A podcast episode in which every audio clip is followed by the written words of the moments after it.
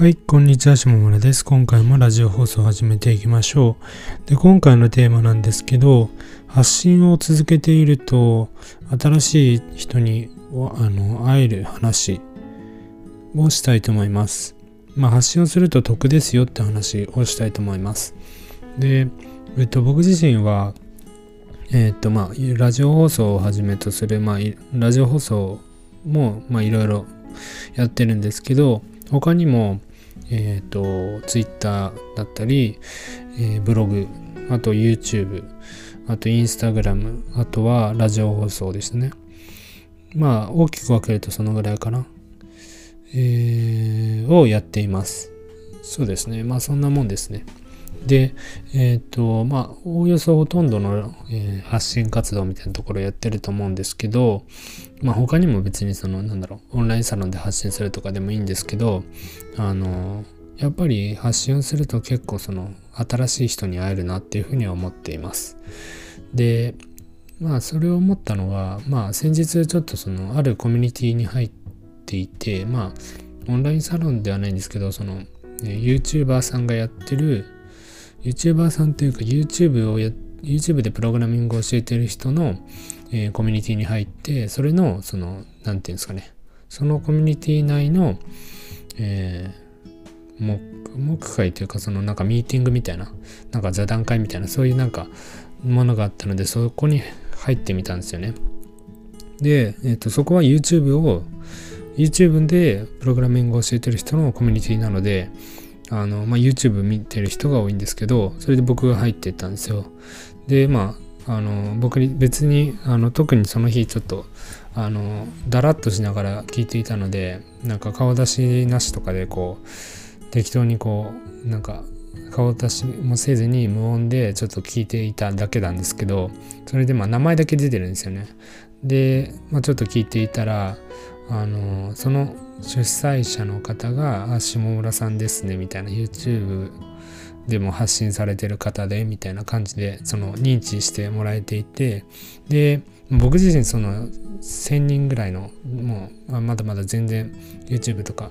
あのなんだろうなできてできてないというかあのまだまだあの登録者も少ないんですけど、えー、そういった、まあ、ある程度の登録者の方にも認知してもらえていてであのまあああのありがとうございますみたいな感じでそのちょっとあのメッセージをできたんですけどあのそういうなんか新しいつながりみたいのがありますね。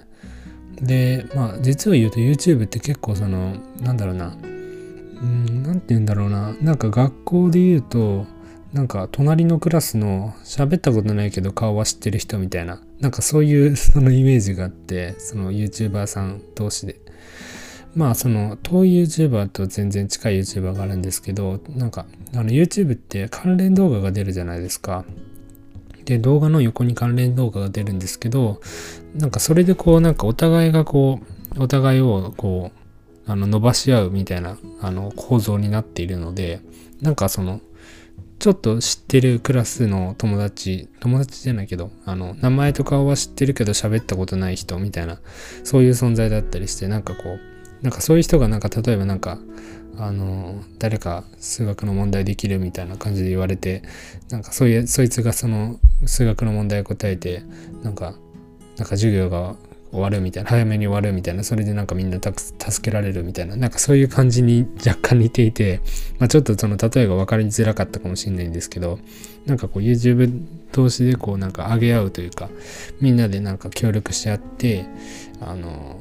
なんか再生回数上げていくみたいな、そういう文文化というか、そのアルゴリズム的にそうなっているので、なんかそういう雰囲気があって、その、まあ僕自身も微力ながらこう自分がの主張動画を視聴して後にあの別の方に流れるみたいなそういう構造ができているかなと思っています、まあ、もちろんそこでそのもっとこうあの再生回数とかも多くならないとなかなか伸びないとは思うんですけどあのそんな感じで思ってますね、まあ、なのでその発信しているとなんかこういいことありますよって話をしていきました。まあ、あとこのラジオ放送とかでも、なんか今、なんか、えー、昨日は1本だったと思うんですけど、なんか1日2本とか上げてたりして、なんかもしかするとこう、なんだろうな、えー、ちょっとある程度、あの、なんか、発信力強い人にも届いていたりするのかもしれないなって思ったりとか、まあ、もちろんそのあのもうちょっとそのラジオ放送でも工夫するべきところはあると思うんですけどなんか新しいこ出会いが生まれたりとかするのでなんかその辺はあの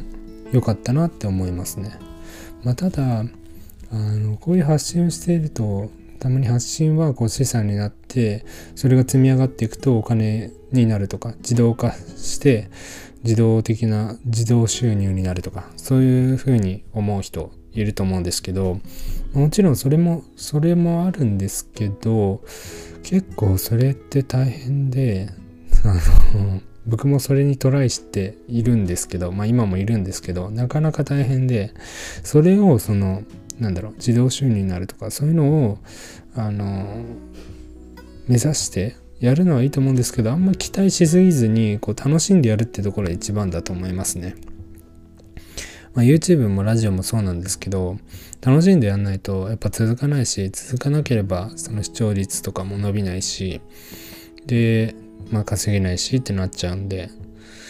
あの楽しんでやることが一番だと思いますね。まあ、特に YouTube はそうなんですよね。YouTube とかは本当に顔出ししてやるし、編集も大変だし、なんかこう、結構お金もかけてやってたりするんですけど、それで、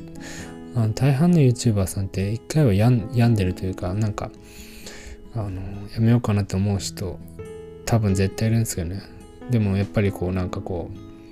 う、なんだろうな。なんていうんですかね。なんかやっぱりこう、伸びてく過程が楽しかったりとかまあ普通に純粋に楽しい人もいると思うんですけどそういう人が多いので続けてるような印象があります。まあ、なのでこう発信はまああのなんだろうな新しい人とも出会えるしいい方向に必ず向くと思うんですけどそれがなんかこうお金を生むとかそういうことを考えすぎてあの病んだりとかしないようになんか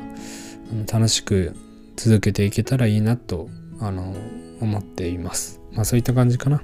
えーと、今回はじゃあその、えー、発信してるとなんか新しい出会いあるよいいことあるよってお話をしていきました。えーと、このチャンネルでは Web 制作をしている僕が普段思っていることとか考えていることを発信しています。よかったら他の放送も聞いてみてください。えっ、ー、と、